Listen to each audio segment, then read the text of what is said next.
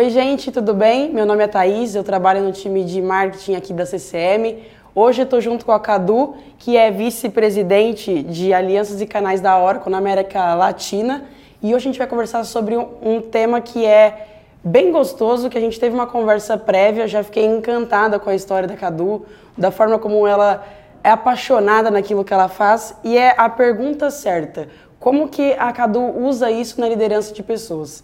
Então, Cadu, muito obrigada pelo aceite convite. Prazer enorme estar aqui com vocês. Muito obrigada pelo, pelo convite. Vamos lá, vamos bater umas papo. Então, beleza. Já quero começar perguntando: quem é Cadu? É, me conta um pouco da sua vida pessoal e do, da sua carreira também. Me conta quem é essa pessoa que é, tem esse papel numa companhia, mas também, antes de tudo, tem seus gostos, os seus hobbies. Conta pra gente. Bom, vamos lá. É, primeiro, Cadu é um amigo de infância. Ah, meu nome é Ana Cláudia. É, eu sou nascida em Marília, é uma cidade do interior de São Paulo, é bastante industrial, café. Estou é, no meu segundo casamento, não tenho filhos.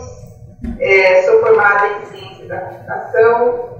É, sou uma pessoa extremamente caseira, é, adoro minha casa. Uma pessoa que se reenergiza estando comigo mesma. Adoro ficar sozinha, adoro ler um bom livro sozinha. Gosto muito de terra, da vida no campo, gosto muito de montanha, gosto muito de animais. É, e eu tenho uma característica que toda vez que eu penso sobre mim, eu acho que eu prezo muito a minha independência. Independência de pensamento, independência financeira, é, independência de opinião, as minhas decisões, e, é, e eu acho que colocando as minhas fragilidades também, eu sou uma pessoa que eu morro de medo de altura e de escuro total. Né? Então, eu sou essa pessoa que, apesar de gostar de ficar muito bem comigo mesma, é, tenho medo de algumas coisas que realmente me tiram totalmente do equilíbrio. E profissionalmente, eu sou formada em ciência da computação pela Unesp, então, antes de eu fazer computação, eu fiz um ano e meio de medicina, que era o meu sonho de, de criança, é, ser médica, e meu sonho de repente se frustrou. Mas eu desisti, arrumei um outro caminho, fiz computação não porque eu sou apaixonada por tecnologia, mas porque eu achei que computador todo mundo precisava. Imagina, né? Eu entrei na faculdade de de ciência da computação em 86. Então, o computador era alguma coisa ainda que é, era o futuro. Inalcançável, assim, para as pessoas do, leigas, assim, era muito difícil imaginar que você teria isso dentro da sua casa, por exemplo. Não, eu não tinha. E, inclusive, quando eu entrei na faculdade, o meu pai comprou um computador para mim, aquele terminal que acho que quase ninguém conhece mais, que tem é, preto com a letra verde e que tinha um espaço para colocar os disquetes. E meu pai ligou o computador com um papelão que veio dentro e já nós não pudemos nem ver a tela do computador, porque ele quebrou ali. Já, já acabou ali a brincadeira. Então era realmente alguma coisa nova, né? Ó, eu tenho 54 anos, tá? É, tudo isso foi evolução nesse período. Entendi. Beleza, me conta um pouco então, Cadu, também, é, sobre a sua carreira, como que foi, você falou aí da, da medicina, né, que você foi lá é, trabalhar isso que você sempre sonhou na sua infância, mas que depois você foi para a área de, de computação, como é que foi essa trajetória? É, eu confesso que foi muito difícil eu largar a, a, medicina e decidir o que fazer. Tá? E realmente eu fui fazer computação porque eu achei que eu poderia arrumar emprego facilmente. Então eu sou de uma cidade pequena, no interior, minha mãe é professora, o meu pai também foi funcionário é, de, um, de uma empresa de telefonia toda a vida dele. Então, nós estudávamos para termos um bom emprego, é, estudávamos inglês porque era é, é, uma boa educação, mas não existia muito nenhum sonho da gente trabalhar fora da cidade pequena, nada disso. Então, eu fiz computação porque talvez fosse uma boa oportunidade de emprego. e uh, não me apaixonei pela computação durante a faculdade. Mas já que eu tinha feito computação, meu sonho era trabalhar na IBM, porque era talvez a empresa mais conhecida lá no interior para gente, era a IBM. Uhum. Eu me formei, decidi ir para São Paulo, desde o primeiro ano da faculdade eu comecei a trabalhar. Então, eu estudava em período integral e fazia trabalhava das sete da noite até meia-noite, uma hora da manhã, é, no Banco do Brasil, em algumas atividades de, de, compensação, uma série de outras coisas. Então, eu, isso também eu, eu, gosto de frisar, porque eu acho que fez diferença na minha vida. Eu ter contato com o trabalho logo cedo. Vim para São Paulo porque eu achei que para arrumar emprego em computação e a IBM estava em São Paulo. Demorei dois anos depois que eu me formei para conseguir entrar na IBM. Eu trabalhei em duas empresas menores e é, com várias histórias, mas realmente eu ia trabalhar de ônibus, eu ia atender um software de controle de estoque para lojas indo de ônibus, é, pegando o, o dinheiro para o ônibus com o dono da empresa, que era uma empresa de cinco funcionários só, e continuando tentando fazer provas para entrar na IBM, até que eu entrei na IBM. Entrei em uma empresa muito sólida, é, fiquei seis anos, seis, perdão, seis meses em treinamento, só estudando, mas eu não me identifiquei. E, e, eu sempre associo isso porque eu acho que o meu sonho de ser médica e o meu sonho de trabalhar na IBM, é, eu idealizei tanto na minha cabeça que eu não chegou aos pés do que aquilo que eu imaginava. Mas das duas, eu tomei um outro rumo. E depois que eu saí da, da IBM, eu vim para a Oracle. E entrei na Oracle como analista de suporte júnior. Então, os clientes tinham problema para usar os nossos produtos, eu atendia por telefone e trabalhava com ele até resolver os problemas. Eu lembro desse começo, era incrível, a gente trabalhava com todo mundo fumando na mesma sala que a gente trabalhava. Era, era um mundo tão diferente do que a gente tem hoje, e tantas coisas. E, e eu fui crescendo na Oracle, é, muito assim, eu fui crescendo também no estudo. A Oracle deu possibilidade de estudar espanhol, de o meu inglês. E dois anos depois que eu entrei na Oracle, é, a Oracle decidiu levar toda a área de suporte para Orlando, nos Estados Unidos. E eu vi uma super oportunidade de trabalhar nos Estados Unidos. Mas meu gestor na época disse que não, que os planos para mim não eram esses, que ele precisava ficar com duas pessoas fortes aqui no Brasil. E isso é bacana de alguma forma, porque eu não tinha tanto tempo de empresa, mas de alguma forma a minha uh, capacidade de aprender, uh, talvez o meu espírito meio de trabalhar como é, team leader e ajudar as pessoas, ele viu algum potencial e pediu para eu ficar. E como é que foi isso? Você ficou frustrada por não. Você ficou frustrada por, sei lá, querer ir para Orlando, morar fora do país, mas também tem aquele, aquele peso de ser reconhecida já dentro da, da atividade que você desempenhava como uma pessoa forte, né? No caso você citou. É, como que você fez para poder é, se consolar, digamos assim, por não ter essa oportunidade de ir até Orlando?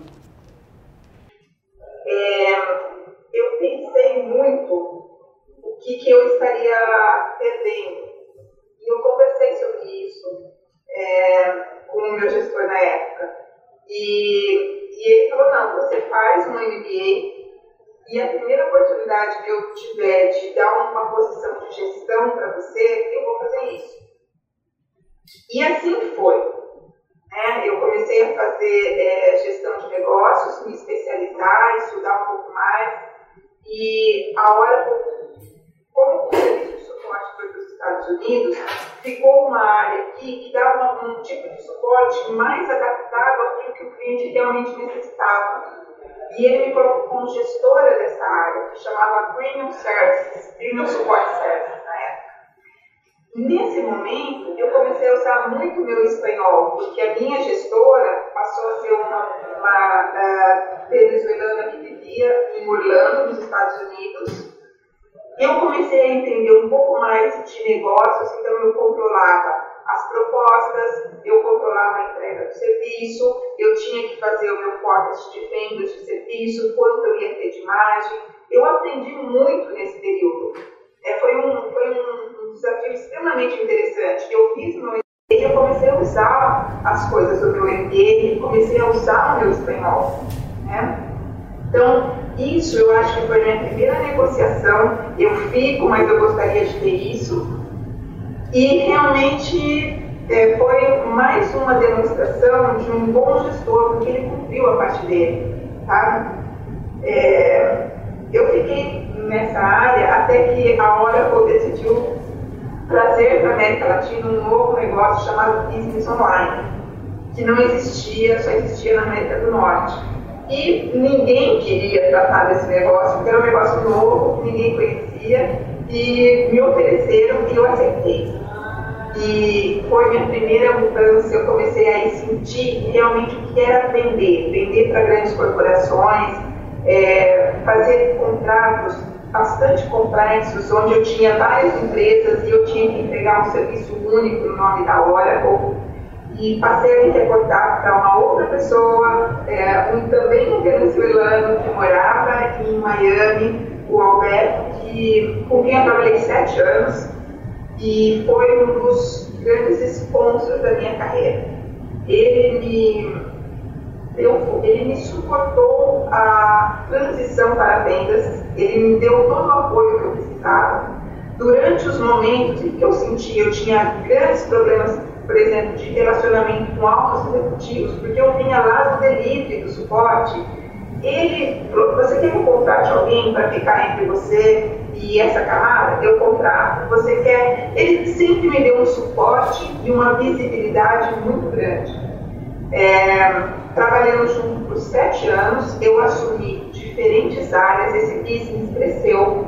Esse foi o grande precursor do Oracle Cloud que a gente tem hoje. Legal. Então, esse business cresceu. Eu fiz muitas coisas, desde arquitetura de solução, parte financeira, recursos humanos e aprendi demais.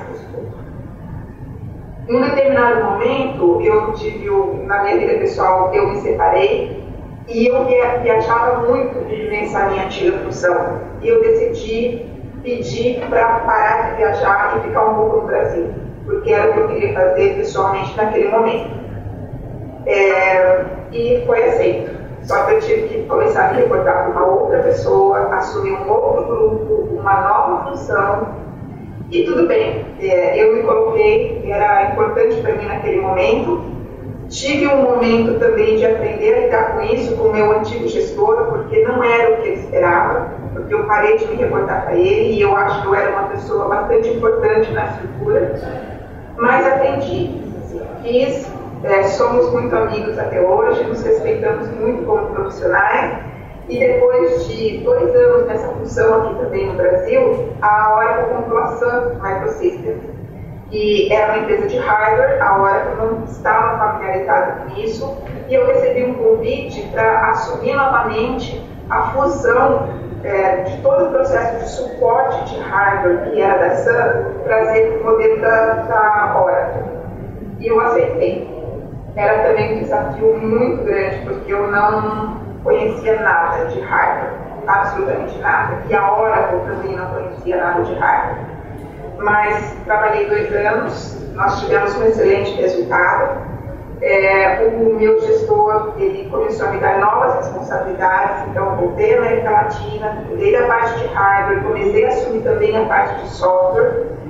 É, cheguei à posição de diretora, é, assumi diretora sênior, com um aumento da minha responsabilidade, eu cheguei à vice-presidência de, de Customer Service, toda a parte de esporte, e novamente eu decidi mudar o rumo e me aplicar para uma posição no Brasil.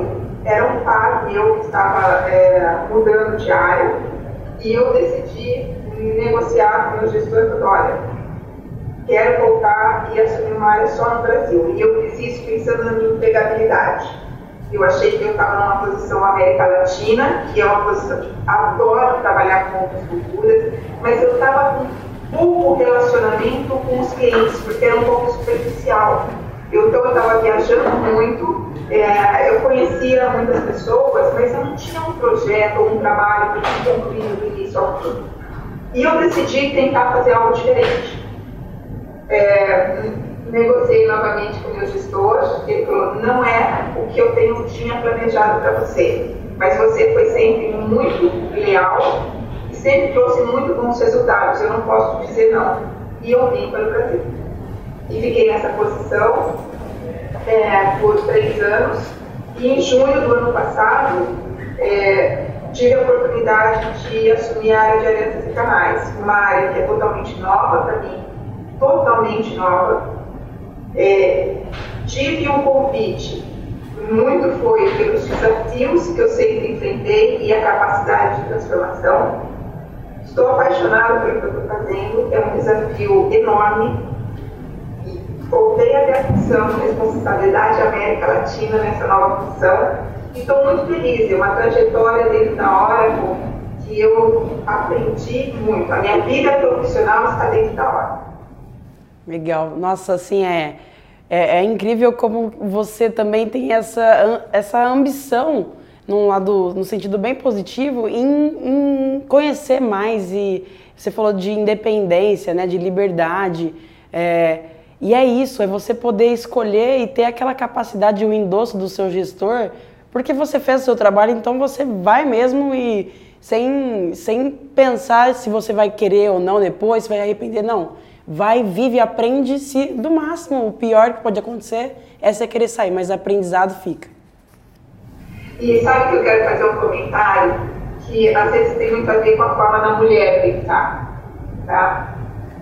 Eu repeti, é, tem duas coisas assim, tem uma que eu tenho vergonha de falar, mas eu vou falar porque é verdade. Quando falaram que era para eu ir para vendas, eu falei, não, eu não posso ir para vendas porque eu não sei mentir. Olha que preconceito horroroso que eu tinha. Eu, e, o, e, e o meu gestor na época falou, não, as pessoas compram de quem eles confiam. Você está é, é, comprar serviço, comprar um projeto é de quem eles confiam, você está errada. E até que um dia ele não me deu a opção. Ele falou, você agora tem um plano de compensação de vendas. E é verdade o que ele estava falando. Né? E uma outra coisa que eu falo, que é, eu faço questão de compartilhar, porque muitas mulheres eu acho que pensam isso. Aquilo que ninguém quer fazer, pode me passar que eu faço. É, não que aquela posição talvez fosse super atrativa para quem tem um plano de carreira super estruturado, porque eu sim aceitei muitas posições que não eram tão expressivas em receita e se converteram em áreas é, expressivas em receita. Mas, outra vez, era um preconceito, era uma forma de preconceito comigo mesma. Hoje eu vejo isso como uma grande capacidade que eu tenho realmente de começar alguma coisa do zero e transformar em alguma coisa significativa. Mas demorou muito para isso assim na minha cabeça eu compartilho porque eu acho que muita gente talvez pense assim também. Entendi.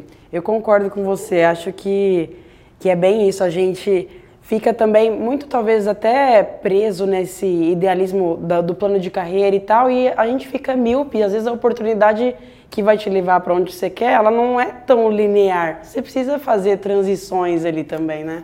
O que é importante que agrega. É, Cadu, a gente está falando sobre liderança também e na nossa conversa que a gente fez antes, você falou uma coisa que foi muito certa. É, quando no, no, sentido de liderança de uma equipe e tudo e tal, você sempre precisa entender que o outro ele tem os motivos dele, a razão dele ter aquele tipo de comportamento e atitude. E você falou que você tem uma pergunta certa. É, como que você aplica isso? Como que, qual que é o contexto que, que você tem para você aplicar essa pergunta e conseguir é, melhorar a vida daquele colaborador ou o resultado dentro da sua equipe? Olha, eu, essa história da pergunta, certo, é que estando em suporte, é, você, a gente precisa ter um, um perfil de diagnóstico de problema, tá? É, Eu ainda não explorei tanto assim, mas eu tenho certeza na minha cabeça que a pergunta certa resolve tudo. E se você faz uma pergunta muito aberta, a pessoa que está do outro lado, no meio de uma crise, não vai te responder, talvez, da forma que você vai poder detectar realmente qual é o problema e tudo isso. Então, eu sempre acreditei muito na força da, da, das perguntas. Então, até como líder, né, é, muitas vezes um, funcionário chega para a gente e fala, olha, eu quero discutir com você meu plano de carreira, eu quero discutir isso, isso, na esperança de que nós, gestores, vamos dar a solução, nós vamos trilhar o caminho. E aí as perguntas são muito importantes, mas o que você quer? Ah, eu quero. Muitas vezes as pessoas não estão preparadas para responder. É, então você quer isso aqui, e você quer isso você já pensou em quanto tempo? Ou você já pensou o que falta para você chegar aonde você está querendo? No meio da conversa, normalmente as pessoas também te dão algumas dicas do porquê elas estão querendo isso. Muitas vezes as pessoas querem uma ascensão única e exclusivamente por uma questão salarial. Mas eu também acredito muito que quando a gente faz o que a gente gosta, o que a gente acredita, é, realmente o salário é consequência. A gente tem que mostrar o nosso trabalho, sim, mas principalmente a gente tem que ter brilho nos olhos. Eu realmente gosto do que eu faço. Eu adoro trabalhar na aula. Então, as perguntas, elas são muito para fazer o outro refletir. É uma finalidade das perguntas. Eu acho uma outra finalidade das perguntas, e aí eu vou voltar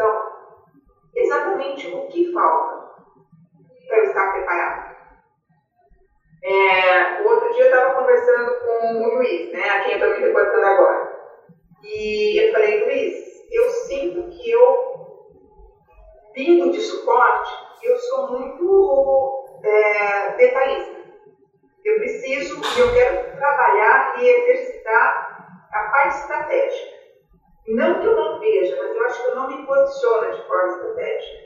Isso num ano on ano com ele, que é um bate-papo. Eu falei, quem pode ser o meu mentor para isso? Porque eu sinto que isso aqui é meu diferencial para estar trabalhando com você.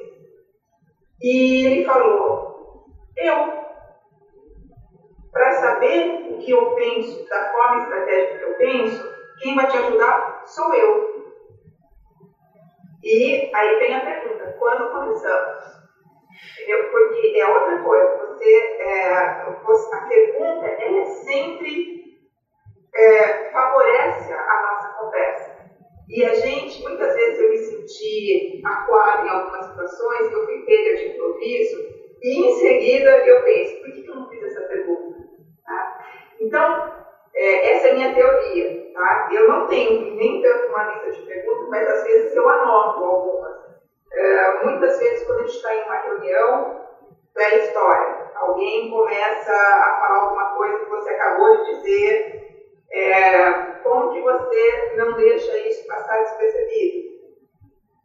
Fulano, que bom que você entendeu o que eu falei, mas qual foi o ponto que você não entendeu que você está repetindo? Excelente. Eu acho que a pergunta é um recurso de muito valor. É reflexível para as duas partes, eu acho, porque você primeiro está avaliando e analisando sobre a, aquele comportamento que às vezes pode ter, ter passado assim, numa outra visão para você naquele momento. E você também faz o outro é, pensar e refletir: caramba, será que eu fiz isso mesmo? Será que estou querendo dizer isso? Ou por que não comecei a fazer isso, né? Uma outra coisa também na vida pessoal que eu acho que assim, é, é você questionar quando existe qualquer condição que é mais complicada. É, talvez você está se sentindo pressionada a fazer algo. É você realmente voltar para a pessoa que está trazendo teu O que você faria no lugar? Porque é muito fácil a gente terceirizar as coisas desagradáveis.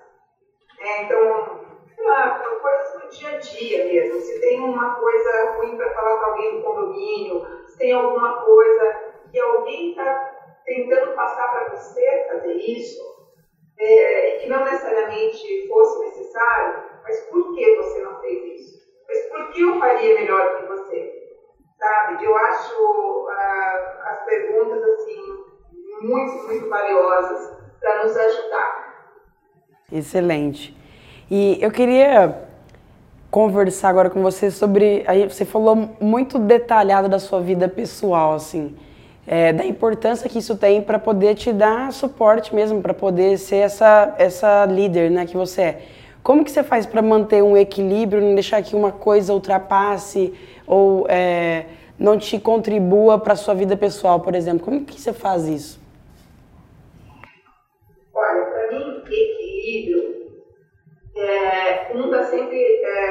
Compensando o. Tá? A gente não tem, eu acho que é assim, é, não necessariamente as duas coisas têm que estar iguais, estáveis, felizes. O equilíbrio, realmente para mim, no dia a dia, é eu buscar sempre estar melhor nos dois. Mas existem momentos na vida profissional que exige a gente tirar um pouquinho o pé na vida pessoal. É, então, minha recomendação para qualquer um, é, eu, eu tenho momentos efetivamente que eu dedico muito para o meu trabalho e tem outros momentos que talvez durante o meu dia eu preciso fazer o equilíbrio da minha vida pessoal.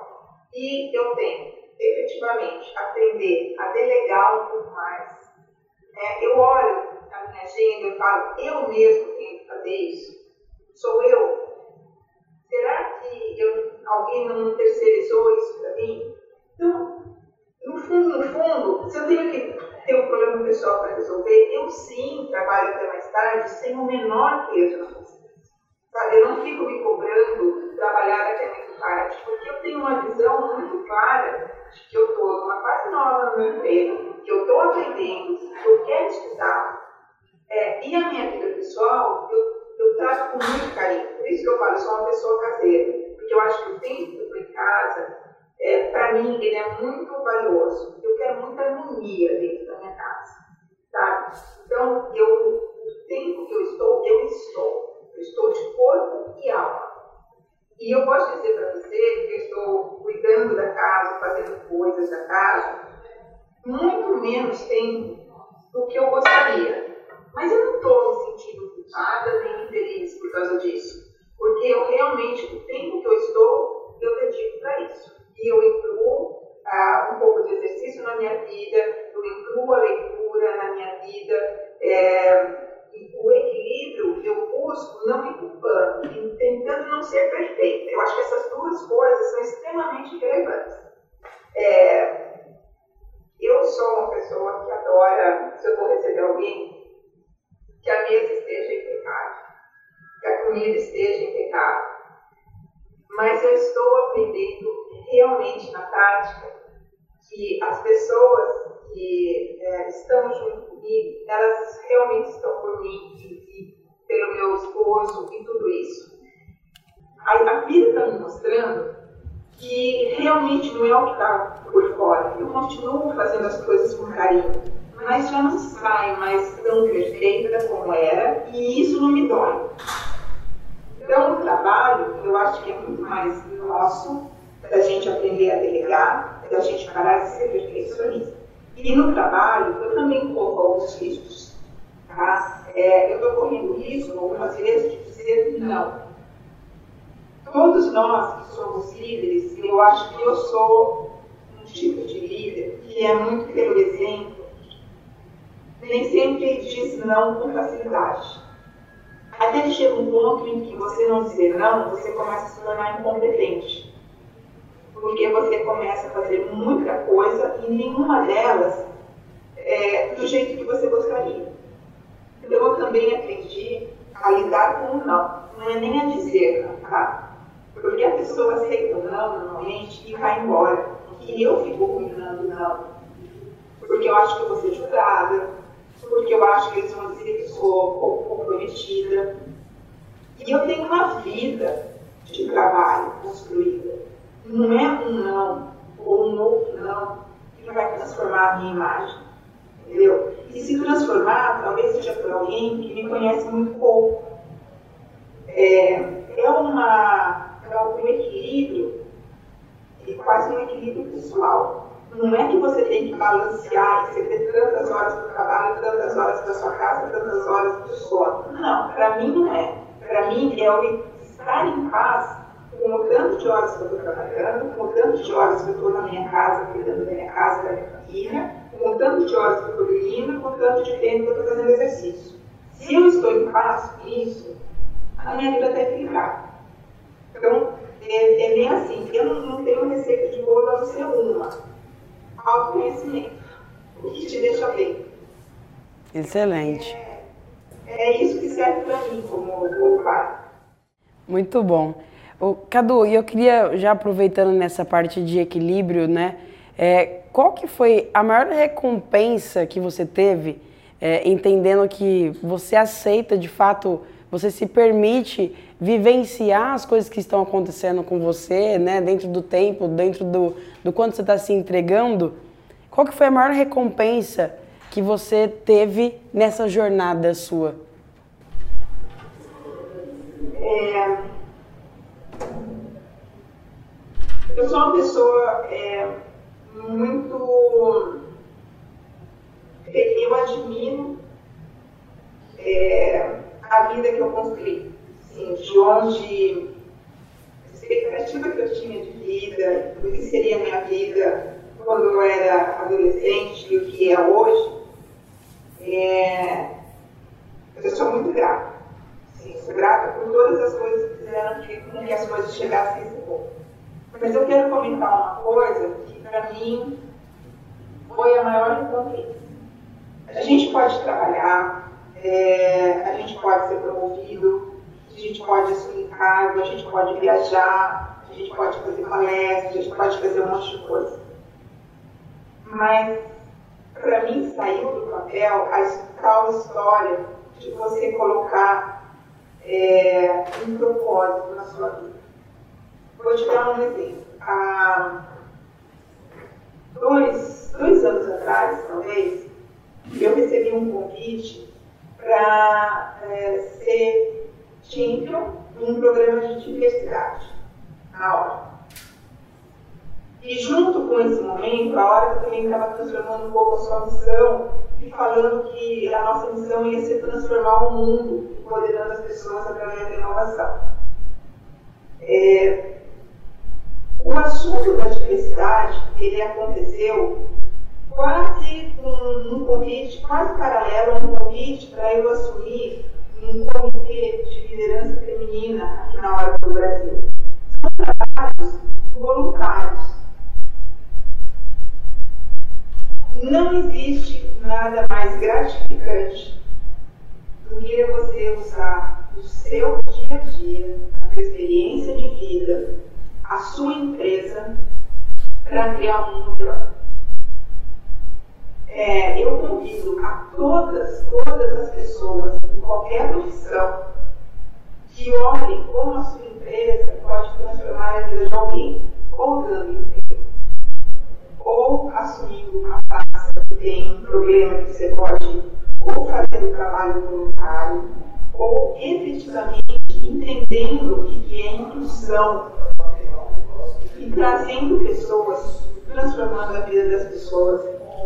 Então, minha maior recompensa é que eu, hoje, a minha vida é uma vida só. A gente fala de vida, equilíbrio, vida pessoal, profissional.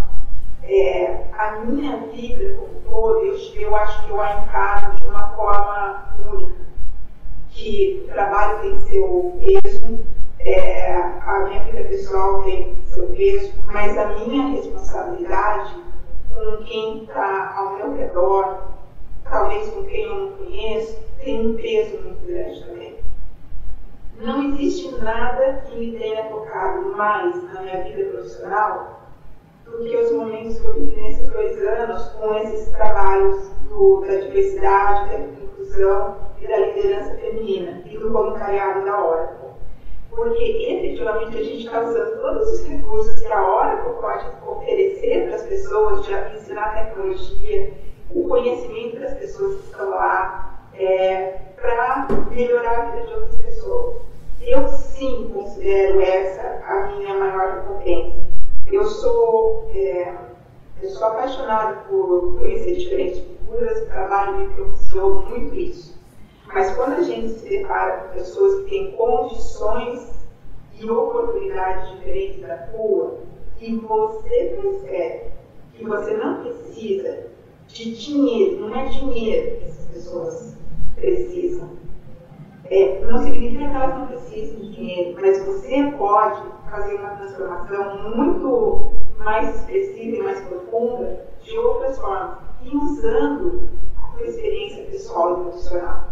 Tá? É, não existe nada, por mais que é, uma, é, as emoções que eu tive uma promoção, foi muito feliz, ver meus pais felizes com o que estava acontecendo, não se compara com algumas coisas que eu ouço de algumas pessoas quando a gente está fazendo esse tipo de atividade. E uma das coisas que isso me ensinou muito, que eu quero compartilhar, nós temos tantas pessoas que nos querem ajudar. Às vezes a gente está sozinho, está com um projeto, é uma coisa que a gente não consegue sair do outro lado, porque é a primeira vez que a gente faz. Meu Deus, quando você levanta a mão, tem tanta gente para te ajudar. E esse olhar, é, que é a, a parte de diversidade e liderança feminina trouxe, está me ajudando muito profissionalmente, porque eu não tinha esse olhar.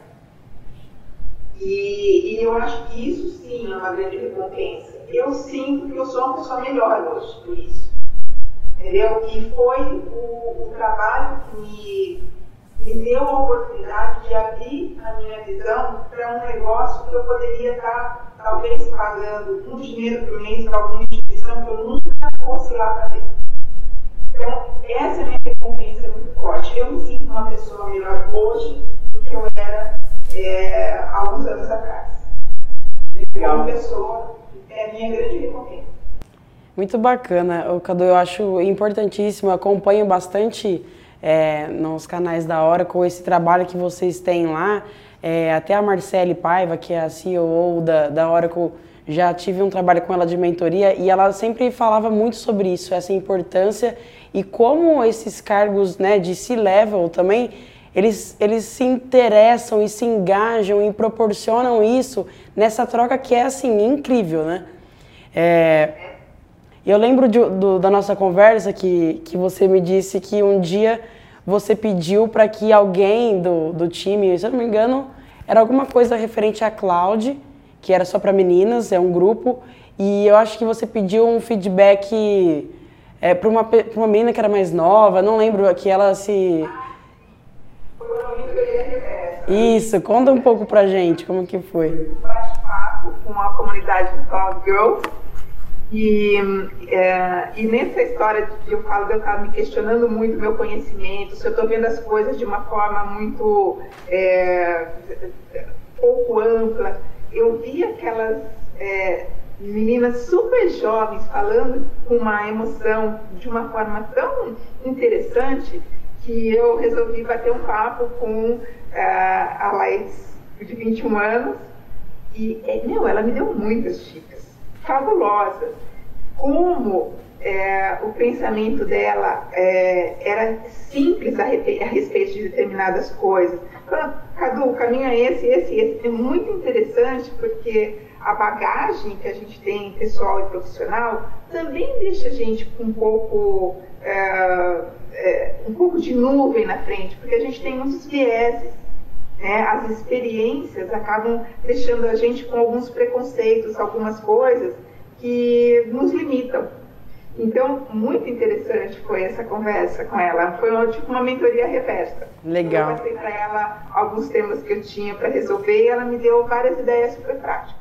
Muito bom.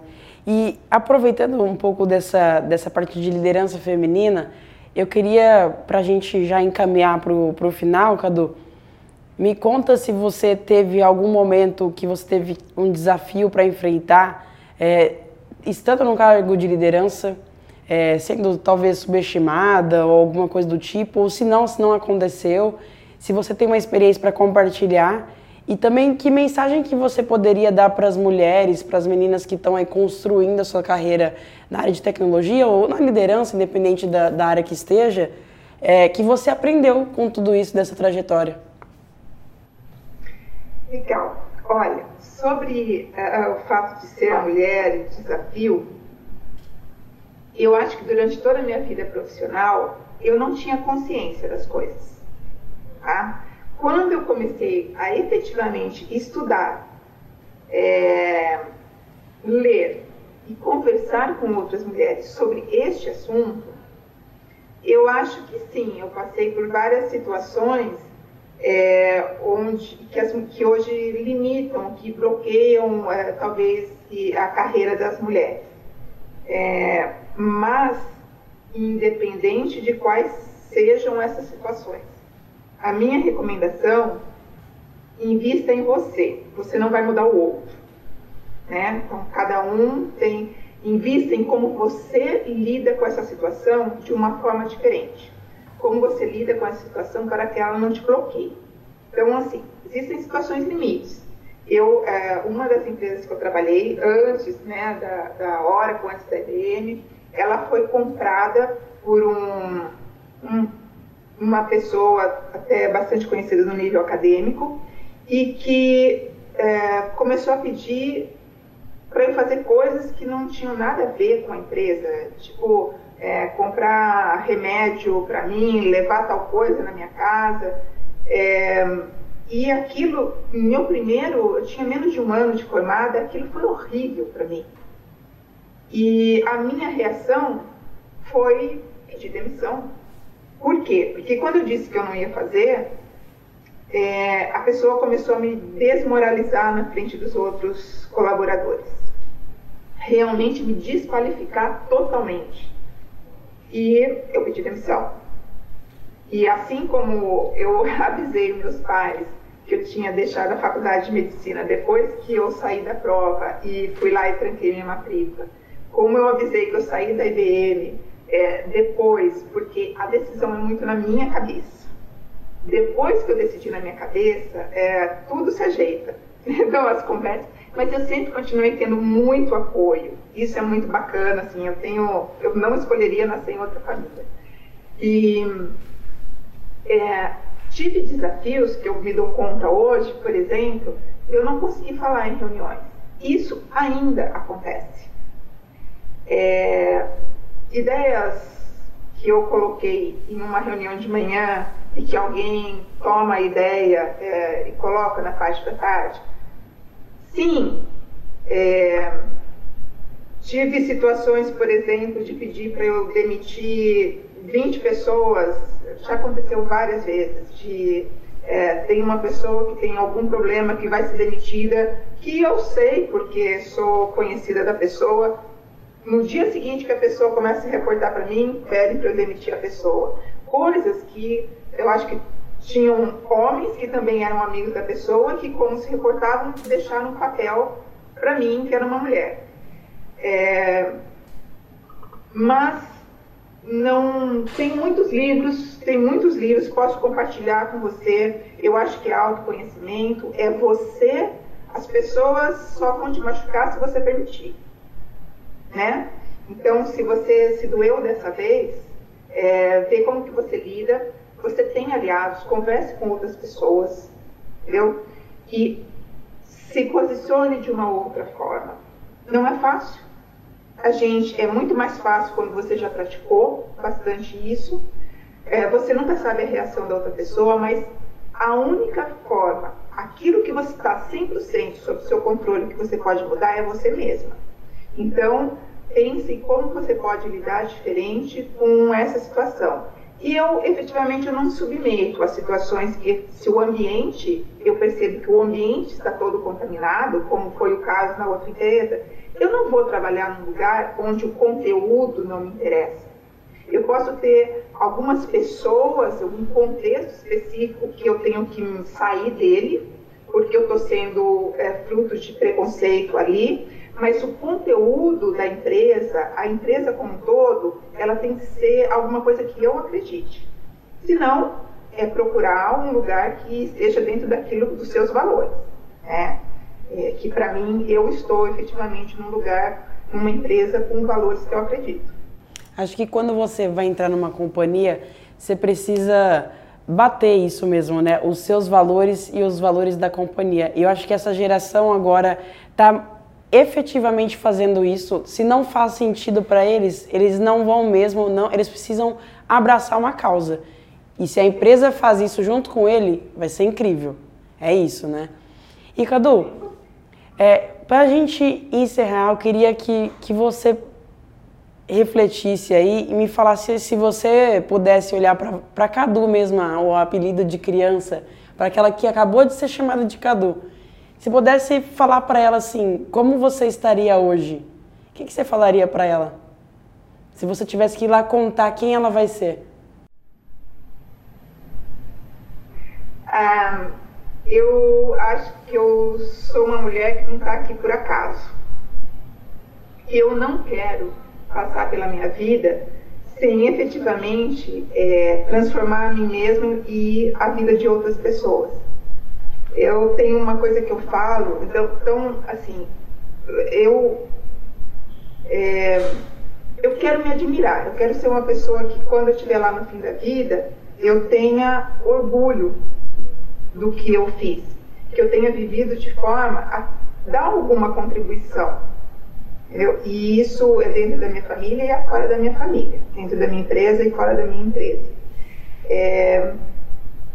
E eu acho que tem uma coisa também que a Cadu lá de trás, eu era uma pessoa extremamente tímida, tímida, tímida, tímida, muito tímida. E eu tinha muito medo do conflito. Eu diria, quem diria, Cadu, é, você teve que enfrentar os conflitos. Eu tive que gerar conflitos. Lá começo a minha educação, eu sempre ouvi muito: filha, não gera conflitos. Se nós não gerarmos conflitos e enfrentarmos esses conflitos, a gente não vai sair é, do lugar. Nós aprendemos muito com eles. E eu acho que muito é isso. Eu dou um passo. É, tem uma frase que eu gosto muito que é a seguinte: a vida, eu nem sei quem disse essa frase, tá? A vida é como uma bicicleta. É, você só tem equilíbrio se você estiver em movimento. Então, para mim, isso resume muito da minha vida. Eu, a vida é você dar um passo por dia, um passo por dia, e arriscar, e ousar, e aprender alguma coisa nova. Sabe? É, isso eu acho que eu, quando eu olho para minha vida, eu acho que foi isso que eu fiz.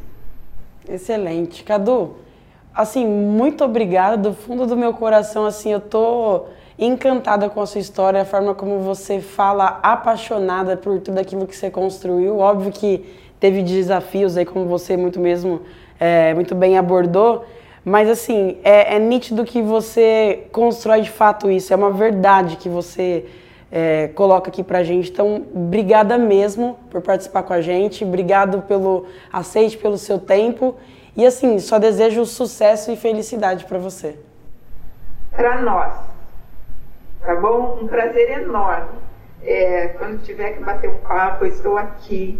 É, eu adoro essas conversas, sabe por quê? Porque me faz pensar. Então, um prazer enorme. Muito obrigada pelo convite, também pelo seu tempo e um excelente ano. Obrigada. Beijão, até mais. Beijo. Tchau. Tchau.